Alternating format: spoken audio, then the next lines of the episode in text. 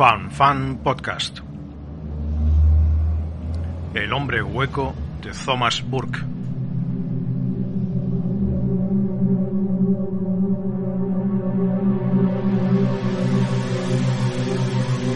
Subió por una de las angostas callejas que arrancan del puerto y salió a una calle más ancha, al extremo de la cual brillaban alegres las luces de Londres. Al final de aquella calle se sumergió en las luces de Londres y en ocasiones también en sus sombras. En su marcha fue dejando el río cada vez más atrás y no se detuvo hasta llegar a un barrio pobre próximo al centro.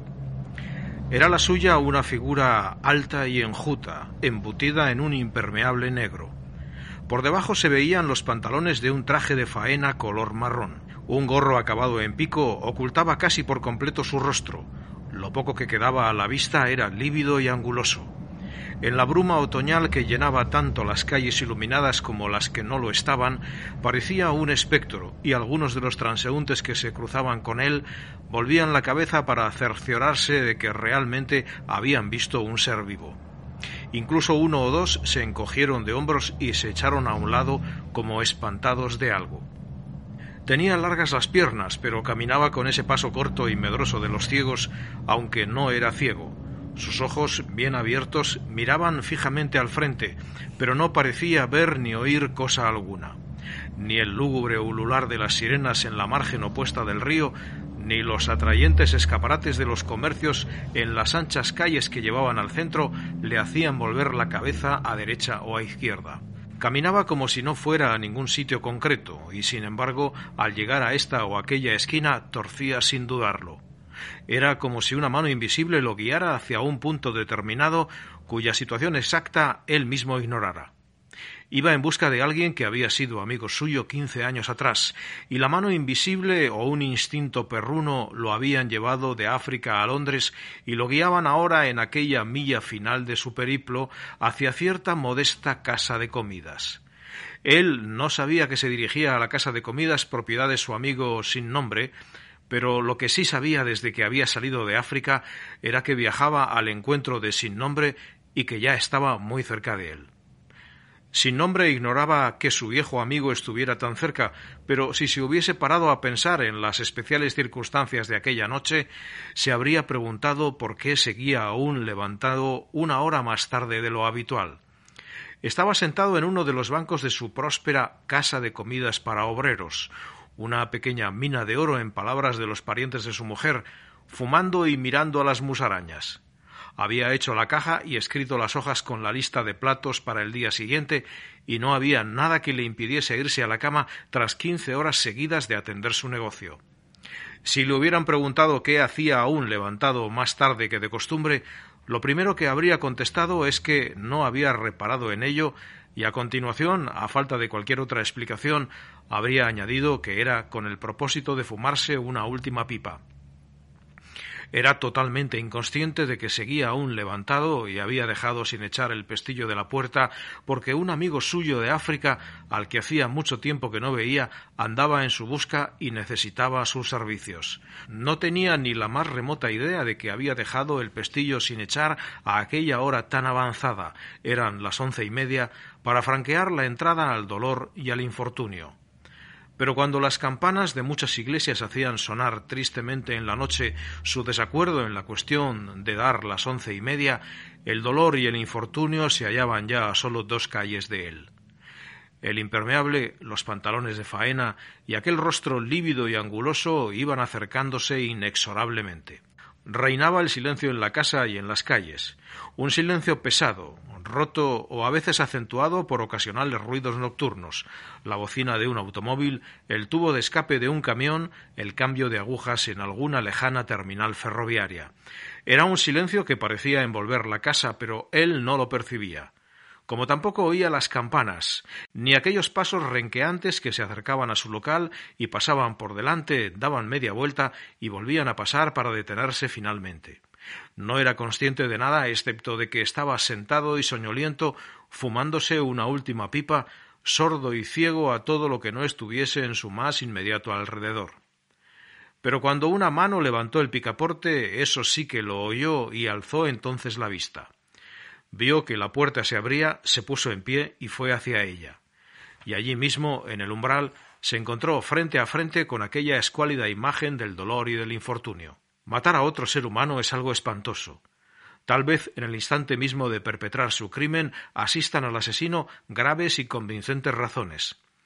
Es posible que con el paso del tiempo y la reflexión lamente lo ocurrido y llegue incluso a sentir remordimientos que tal vez lo atormenten durante muchos años. Examinadas en las horas de vigilia nocturna o por la mañana temprano, las razones aducidas para una acción semejante pueden esgrimir su fría lógica, pero también es posible que dejen de ser razones para convertirse en meras disculpas. Y esas disculpas pueden desnudar al asesino y hacer que se vea a sí mismo tal como es en realidad. Y sus tentáculos pueden penetrar tal vez hasta lo más recóndito de su mente y de su sistema nervioso, buscando su alma para torturarla. Y si matar a otro ser humano y verse asaltado periódicamente por los remordimientos derivados de ese acto colérico ya es algo espantoso, ¿qué no será matar a un semejante, enterrarlo bien enterrado en una selva africana y luego, quince años más tarde, hacia la medianoche, ver cómo el picaporte de la puerta es levantado por la mano que uno dejó inerte y al hombre que se asesinó entrar en tu casa e invocar tu hospitalidad? Cuando el hombre del impermeable y los pantalones de faena entró en el comedor, sin nombre se quedó rígido como una estatua, lo miró fijamente, se tambaleó contra una mesa, se sujetó a ella con una mano y exclamó Oh. El otro hombre dijo Sin nombre. Luego se miraron el uno al otro, sin nombre con la cabeza echada hacia atrás, la boca entreabierta y ojos desorbitados, el visitante con expresión desvaída y vidriosa. Si sin nombre no hubiese sido la clase de hombre que era, tardo, receloso y mostrenco, habría alzado los brazos y chillado. En ese momento sintió la necesidad de algún tipo de desahogo parecido, pero no supo cómo reaccionar. El único realce dramático que dio a la situación fue hablar en un susurro en vez de hacerlo con voz normal. Mil emociones distintas se agolparon en su cerebro y en su espina dorsal, pugnando entre sí, pero externamente no se manifestaron más que en sus ojos desencajados y en el tono de voz. Su primer pensamiento, o mejor dicho, su primer espasmo fue fantasmas, indigestión, crisis nerviosa. El segundo, cuando vio que la aparición era corpórea y real, fue impostura, pero cierto movimiento por parte del visitante le hizo descartar también esta última posibilidad. Era un ligero movimiento propio de aquel hombre y de nadie más, una flexión inconsciente del dedo corazón de la mano izquierda. Entonces no le cupo ya duda de que era Gopak. Un Gopak algo cambiado, desde luego, pero aún milagrosamente con sus treinta y dos años. Un Gopak vivo, palpitante y real. No se trataba de ningún fantasma, no era ninguna jugarreta del estómago. Estaba tan seguro de ello como de que quince años antes lo había matado y dado sepultura. La espesa negrura del momento fue aliviada en cierto modo por Gopak. Con voz tenue y desmayada le preguntó ¿Puedo sentarme? Estoy cansado. Tomó asiento y añadió tan cansado. Sin nombre seguía sujetándose a la mesa. En un susurro dijo Gopak, pero si yo te maté, te maté en la jungla, estabas muerto. No tengo la menor duda de ello. Gopak se pasó la mano por la cara. Parecía a punto de llorar. Ya sé que lo hiciste, lo sé. Eso es lo único que recuerdo de este mundo. Que tú me mataste. La voz salía aún más tenue y desmayada. Pero luego ellos vinieron a turbar mi sueño, me despertaron, y me volvieron a la vida. Estaba sentado con los hombros caídos, brazos inertes y las manos colgando entre las rodillas. Tras la primera mirada de reconocimiento, no volvió a fijar la vista en sin nombre, la tenía fija en el suelo. ¿Que fueron a turbar tu sueño? Sin nombre se inclinó hacia adelante y continuó en un hilo de voz. ¿Que te despertaron? ¿Pero quiénes? Los hombres leopardo. ¿Los qué? Los hombres leopardo. La voz acuosa repitió las palabras con tanta naturalidad como si dijera el vigilante nocturno. ¿Los hombres leopardo? Sin nombre lo miró estupefacto y su grueso rostro se cuarteó casi en un esfuerzo por hacerse con la situación. A medianoche recibía la visita de un hombre muerto, el cual no dejaba de decir majaderías. Sintió que la sangre se le salía de sus cauces. Se miró la mano para ver si era su mano. Miró la mesa para ver si era su mesa. La mano y la mesa eran reales, y si el muerto era también real, y vaya si lo era. La historia que contaba podía ser asimismo tan real como todo lo demás. En cualquier caso, respondía a la misma lógica que la propia presencia del muerto. Lanzó un profundo suspiro que le salió del estómago. Ah, ya. Los hombres leopardo. Sí, allí oí hablar de ellos. Todo cuentos. Gopak sacudió débilmente la cabeza. No, no son cuentos, son reales. Si no lo fuesen, yo no estaría ahora aquí, ¿no crees? Esto, desde luego, sin nombre tenía que admitirlo. Allí le habían contado muchas historias de los hombres leopardo, pero las había oído con desdén, tomándolas por leyendas de la selva. Pero ahora, por lo visto, las leyendas de la selva se convertían en algo común y corriente en un pequeño restaurante londinense. La voz acuosa prosiguió. Ellos hacen esas cosas. Yo los vi. Formaron un corro a mi alrededor y yo resucité en medio del corro. Dieron muerte a un negro y me infundieron su vida. Querían a un hombre blanco para que los ayudase en las faenas agrícolas. Así que me volvieron a este mundo. Que lo creas o no lo creas es cosa tuya. Sé que no quieres creerlo, que preferirías no ver ni saber que existen, y a nadie podría reprocharle tal cosa, pero esta es la pura verdad. Por eso estoy aquí. Pero si yo te dejé completamente muerto, hice todas las comprobaciones posibles, y pasaron tres días antes de que te enterrase, y cuando lo hice te enterré bien enterrado. Ya lo sé, pero a ellos eso les es indiferente. Cuando me volvieron a la vida ya había pasado mucho tiempo, y aún sigo muerto, ¿sabes? Lo único que resucitaron fue mi cuerpo, la voz sonó aún más débil, y estoy tan cansado. Sentado en su próspera casa de comidas, sin nombre estaba en presencia de un portento consumado, pero el marco sólido y vulgar del local no le permitía hacerse una idea cabal de lo que tenía delante. De un modo un tanto necio, como comprendió en cuanto hubo cerrado la boca, pidió a Gopak que le explicase cuanto había ocurrido, Preguntó a un hombre que no podía estar vivo bajo ningún concepto que le explicara cómo había llegado a estarlo. Era como pedirle a la nada que explicara el todo. Mientras hablaba sintió que su mente empezaba a escapar de su control. La sorpresa de un inesperado visitante a aquella hora tan tardía, la impresión de la llegada de un hombre muerto hacía ya tanto tiempo y la confirmación de que el muerto no era un simple espectro eran demasiado para él. La media hora siguiente se la pasó hablando con Gopak como si fuese aquel Gopak al que había tratado quince años atrás cuando ambos eran socios, y luego se cayó ante la heladora evidencia de que estaba hablándole a un muerto y que el muerto contestaba a sus preguntas con una débil voz.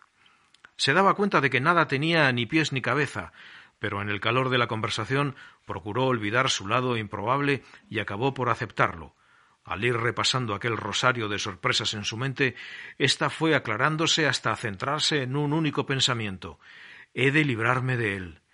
¿Cómo podría librarme de él? Pero ¿cómo ha llegado hasta aquí? Me escapé. Las palabras brotaban lentas, casi inaudibles, y del cuerpo más que de los labios. ¿Pero cómo? No sé, no recuerdo nada excepto nuestra pelea, y que luego descansaba en paz. Pero ¿por qué has venido aquí? ¿Por qué no, por qué no te quedaste en la costa? No sé, tú eres la única persona que conozco, la única que puedo recordar. ¿Y cómo has dado conmigo? Tampoco lo sé, pero tenía que encontrarte. Eres el único que puede ayudarme. ¿Y cómo puedo ayudarte? Movió débilmente la cabeza de un lado a otro. No sé, pero nadie más puede. Sin nombre miró por la ventana la calle iluminada por las farolas, pero no veía ni la calle ni las farolas. El ser común y corriente que hasta media hora antes fuera el suyo había sido aniquilado. Las creencias y dudas de la vida cotidiana se mezclaban en su interior o rotas en añicos, pero algún resto de instinto de antaño y de sus viejas pautas de comportamiento seguía aún vivo. Tenía que dominar la situación. Bien, ¿y qué quieres hacer? ¿Dónde vas a ir? La verdad no veo en qué puedo ayudarte. Y aquí, obviamente, no te puedes quedar. Una idea grotesca, inspirada sin duda por algún demonio perverso, cruzó por su mente. Cuando su mujer viera a Gopak le diría Aquí te presento a un amigo mío que está muerto. pero al oír la última frase, Gopak levantó la cabeza haciendo un esfuerzo y miró fijamente a Sin Nombre con aquellos ojos vidriosos. Pero tengo que quedarme aquí. No hay ningún otro sitio al que pueda ir. He de quedarme aquí. Por eso he venido. Tú tienes que ayudarme. Pero aquí no te puedes quedar. No hay habitaciones, todas están ocupadas, no puedes dormir en ningún sitio. La tenue voz respondió. Eso no importa. Yo no duermo. ¿Qué? Yo nunca duermo. No he dormido desde que me volvieron a la vida. Puedo quedarme aquí sentado hasta que se te ocurra algún modo de ayudarme. Pero, pero, ¿cómo se me va a ocurrir? Olvidó de nuevo el verdadero trasfondo de la situación y la perspectiva de tener un muerto sentado allí en el local, esperando que si le ocurriese algo empezaba a enfurecerlo. Pero ¿cómo quieres que te ayude si no me dices qué puedo hacer? No sé, pero tienes que hacer algo. Tú me mataste. Yo estaba muerto y muy cómodo. Puesto que todo viene de que tú me diste muerte, eres responsable de que me halle en este estado. Así que tienes que ayudarme. Por eso es por lo que he venido hasta ti. Pero, pero, ¿qué quieres que yo haga? No sé. No puedo pensar. Pero nadie más que tú puede ayudarme. Tenía que encontrarte. Algo me trajo derecho a ti. Eso significa que eres el único que me puede ayudar. Ahora que estoy contigo ya habrá algo que venga en mi ayuda. Estoy seguro, pronto se te ocurrirá algo. De pronto sin nombre sintió que le flaqueaban las piernas. Se sentó y se quedó mirando a aquel ser odioso e incomprensible. Tenía aún muerto en su casa un hombre al que había asesinado en un arrebato de cólera y en su fuero interno sabía que no podía echarle a la calle. En primer lugar porque le daba miedo tocarlo. La sola idea de tocarlo le resultaba intolerable. En segundo, porque ante el portento de la presencia de un hombre que había muerto hacía quince años, dudaba de la eficacia de cualquier fuerza física o de cualquier medio material para mover a aquel hombre. Su alma se estremecía, como se estremecen las almas de todos los seres humanos cuando se encuentran ante fuerzas que desbordan su horizonte mental o espiritual. Él había asesinado a aquel hombre y a menudo, a lo largo de quince años, se había arrepentido de su acción. Si la escalofriante historia que contaba era verdad, algún derecho le asistía para dirigirse a Sin Nombre. Esto era algo que Sin Nombre reconocía y sabía que, pasara lo que pasara, no podía echarlo a la calle. Aquel viejo pecado suyo de cólera se le había literalmente instalado en casa. La desmayada voz lo sacó de su pesadilla. Tú vete a dormir, sin nombre. Yo me quedaré aquí sentado, pero tú vete a dormir. Hundió el rostro entre las manos y exhaló un débil gemido. Ay, ¿por qué no podré yo también descansar? Al día siguiente sin nombre bajó con la vaga esperanza de que Gopak ya no estuviera allí, pero allí estaba sentado en el mismo sitio en que Sin Nombre lo había dejado por la noche. Sin Nombre hizo un poco de té y le indicó dónde podía lavarse si quería. Se lavó con desgana, se arrastró de nuevo a su asiento y desganadamente se tomó el té que Sin Nombre le sirvió. A su mujer y a los pinches de cocina Sin Nombre les dijo que era un viejo amigo que había sufrido una conmoción. Naufragó y se dio un golpe en la cabeza, pero es totalmente inofensivo y no va a quedarse mucho tiempo estaba esperando que le admitan en una residencia. Fue muy buen amigo mío en el pasado y lo menos que puedo hacer es dejar que se quede aquí unos cuantos días. Padece insomnio y prefiere quedarse levantado por las noches, pero ya digo, es totalmente inofensivo. Pero Gopak se quedó más que unos cuantos días. Se quedó, de hecho, más que nadie. Incluso cuando todos los clientes se habían ido, allí seguía Gopak.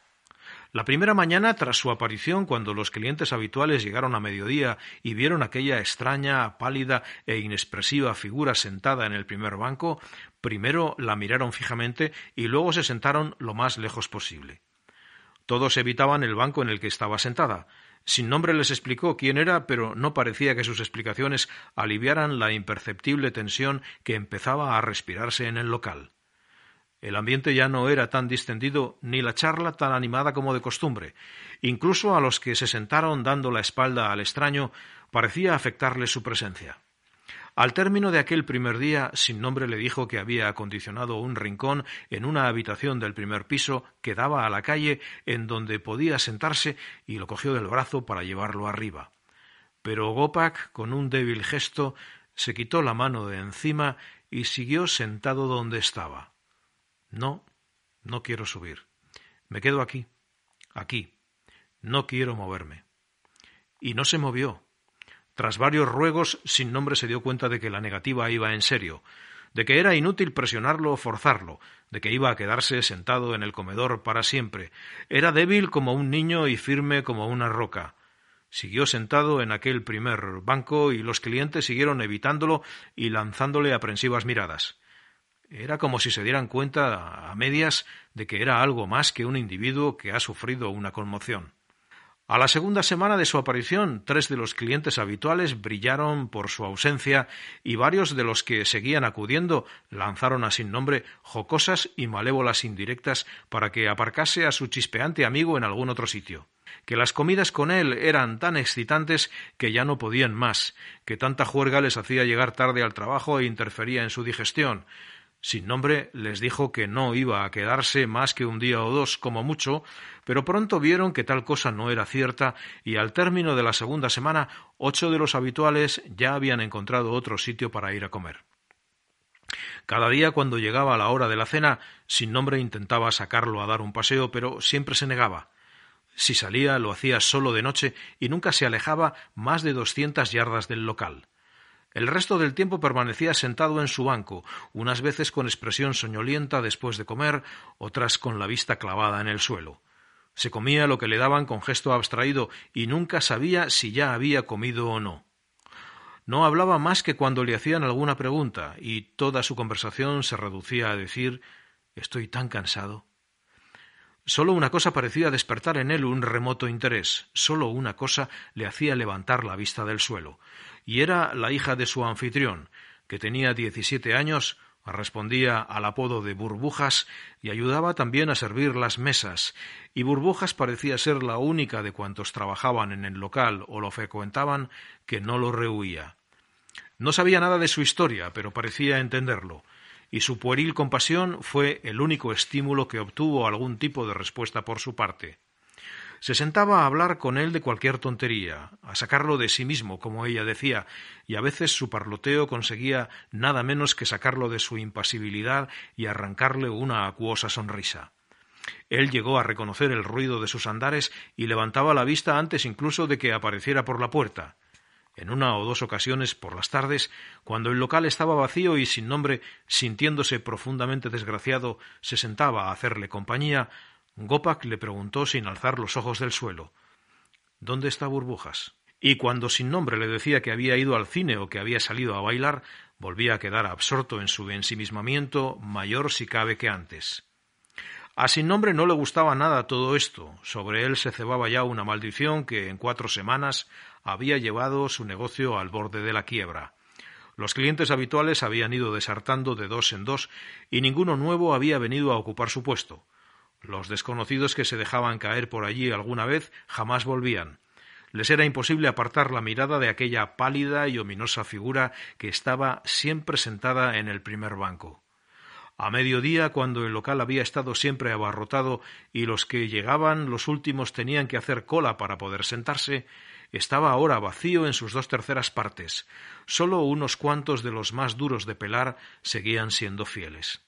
Y para colmo de males estaba aquel interés que el muerto mostraba por su hija, un interés que parecía tener efectos bastante desagradables. Sin nombre no había reparado en ello, pero su mujer se lo hizo notar. ¿Te has fijado estos últimos días? Burbujas ya no está tan alegre y dicharachera como antes. Cada vez está más callada y un tanto holgazana. Está todo el tiempo sentada y más pálida de lo que ha estado nunca. Tal vez sea la edad. No, e, ella no es una de esas morenitas delgaduchas que se ven por ahí. No, no es eso, le pasa algo. Fue hace una o dos semanas cuando empecé a notarlo. No prueba la comida, está siempre sentada por ahí cruzada de brazos, no muestra el menor interés por nada. Tal vez no sea nada, solo mal humor, o tal vez. Eh, ¿Cuánto tiempo más va a quedarse aquí ese horrible amigo tuyo? El horrible amigo se quedó unas cuantas semanas más, diez en total, mientras sin nombre veía cómo su negocio se iba a la ruina y cómo la palidez y la irritabilidad de su hija iban en aumento. Y él sabía cuál era la causa de todo. En toda Inglaterra no había otra casa como la suya, una casa en la que un hombre muerto llevara sentado diez semanas seguidas, un muerto salido al cabo de largos años de la tumba y que había ido a sentársele allí a incordiar a su clientela y a robarle la vitalidad a su hija. Era algo que no podía contar a nadie. Nadie hubiera dado crédito a tal disparate. Pero él sabía que tenía en su casa a un muerto, y puesto que un hombre muerto hacía ya muchos años se paseaba tranquilamente por la faz de la tierra, Cualquier consecuencia de tal hecho se le antojaba verosímil. Se le antojaba verosímil casi cualquier cosa que semanas atrás le habría provocado carcajadas. Sus clientes habían ido desertando del local no por la presencia de un hombre pálido y silencioso, sino por la presencia de un muerto vivo. Tal vez sus mentes no fueran conscientes de ello, pero la voz de la sangre se lo decía, y así como su negocio había sido destruido, así también sería su hija aniquilada. A ella la voz de la sangre no la ponía en guardia. Todo lo que le decía es que aquel ser era un viejo amigo de su padre y sentía una especie de atracción hacia él. Fue entonces cuando, sin nombre, sin nada en que ocuparse, se empezó a dar a la bebida. Y eso fue lo mejor que pudo ocurrírsele, pues el alcohol le dio una idea que, llevada a la práctica, habría de librarle de la maldición que pesaba sobre él y su casa.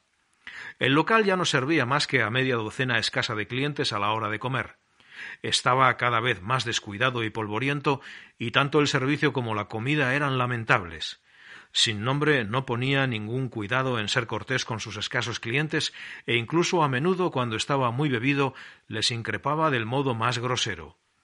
Y empezaron las habladurías, habladurías sobre el declive del negocio, la suciedad del local y la mala calidad de la comida, y también sobre su afición a la bebida, que exageraban, por supuesto, tal afición pero la comidilla de todos era aquel tipo extraño que llevaba allí sentado días y días y que ponía a todo el mundo los pelos de punta. Unos cuantos desconocidos, a los que les había llegado el cotilleo, se dejaron caer por el local a ver al extraño individuo y de paso al dueño, siempre achispado, por lo visto. Pero no volvieron a aparecer y los curiosos nunca fueron tantos como para mantener lleno el local. Al final llegó al punto de no servir más que a dos clientes al día, y sin nombre a la par que su negocio siguió hundiéndose en la bebida. Y entonces una tarde en la bebida precisamente encontró la inspiración. Bajó a contárselo a Gopak, que estaba sentado en el banco de siempre, con las manos caídas y los ojos fijos en el suelo. Gopak, óyeme. Tú viniste aquí porque yo soy la única persona que podía ayudarte en tus tribulaciones. ¿Me escuchas? Un desmayado sí fue su respuesta. Bien, me dijiste que yo tenía que pensar algo, pues ya lo he pensado. Oye, tú dices que soy responsable de tu situación y que tengo que sacarte de ella, pues fui yo quien te mató. Sí, yo te maté. Nos peleamos. Me pusiste furioso, me desafiaste. Y bajo aquel sol en la jungla y con todos aquellos insectos perdí la cabeza y te maté. Cuando vi lo que había hecho me habría dejado cortar la mano derecha. Sí, porque tú y yo éramos amigos. Me habría dejado cortar la mano derecha, te lo juro. Lo sé. Me di perfecta cuenta cuando ya todo había terminado. Vi que estabas sufriendo. Ah, sí. He sufrido mucho, mucho. Y lo que sigo sufriendo. Bien, pues voy a decirte lo que he pensado. Todos tus problemas presentes vienen del hecho de que yo te matara y luego te enterrase en aquella jungla. Se me ha ocurrido una idea. ¿No crees que te ayudaría si si volviera a matarte? Durante unos segundos Gopak siguió con la vista clavada en el suelo. Luego movió los hombros y después, mientras sin nombre observaba atento la reacción que producía su idea, la voz acuosa contestó Sí, sí, eso es. Eso es lo que estaba esperando. Por eso es por lo que vine aquí. Ah, ahora me doy cuenta. Por eso es por lo que tenía que venir hasta aquí. Nadie más podría matarme, solo tú. Alguien me tiene que dar muerte de nuevo. Sí, eso es. Pero nadie más podría hacerlo. Sí, has dado con la solución que tanto tú como yo estábamos esperando. Cualquier otro me podría disparar, apuñalar, ahorcar, pero nunca podría matarme. Tú eres el único que puede hacerlo. Por eso me las arreglé para llegar hasta aquí y encontrarte. Y la voz acuosa sonó con algo más de fuerza. Eso es. Y tienes que hacerlo. Hazlo ahora mismo. Ya sé que no quieres, pero tienes que hacerlo. Has de hacerlo. Inclinó la cabeza y se quedó mirando al suelo. Sin nombre también clavó la vista en el suelo. Veía cosas. Había asesinado a un hombre y escapado a todo castigo, salvo al de su propia conciencia, que ya había sido bastante terrible, y ahora iba a asesinarlo de nuevo, pero esta vez no en la selva, sino en una gran ciudad. Y veía las posibles consecuencias funestas de su acción. Vio la detención, la instrucción del proceso, el juicio, la celda, la soga, y sintió escalofríos. Pero también vio la otra alternativa, su vida deshecha, un negocio arruinado, la miseria, el asilo de pobres, la salud quebrantada e incluso tal vez la muerte de su hija y la maldición omnipresente de aquel muerto vivo que quién sabía si no le seguiría también hasta el mismísimo asilo. Lo mejor era acabar con todo aquello de una vez por todas, verse libre de la maldición que Gopak había lanzado sobre él y sobre su familia, y luego, con un revólver, que su familia se viera libre también de él. La única solución era poner en práctica su idea. Se puso de pie muy rígido. La noche estaba ya avanzada, eran las diez y media, y en las calles reinaba el silencio.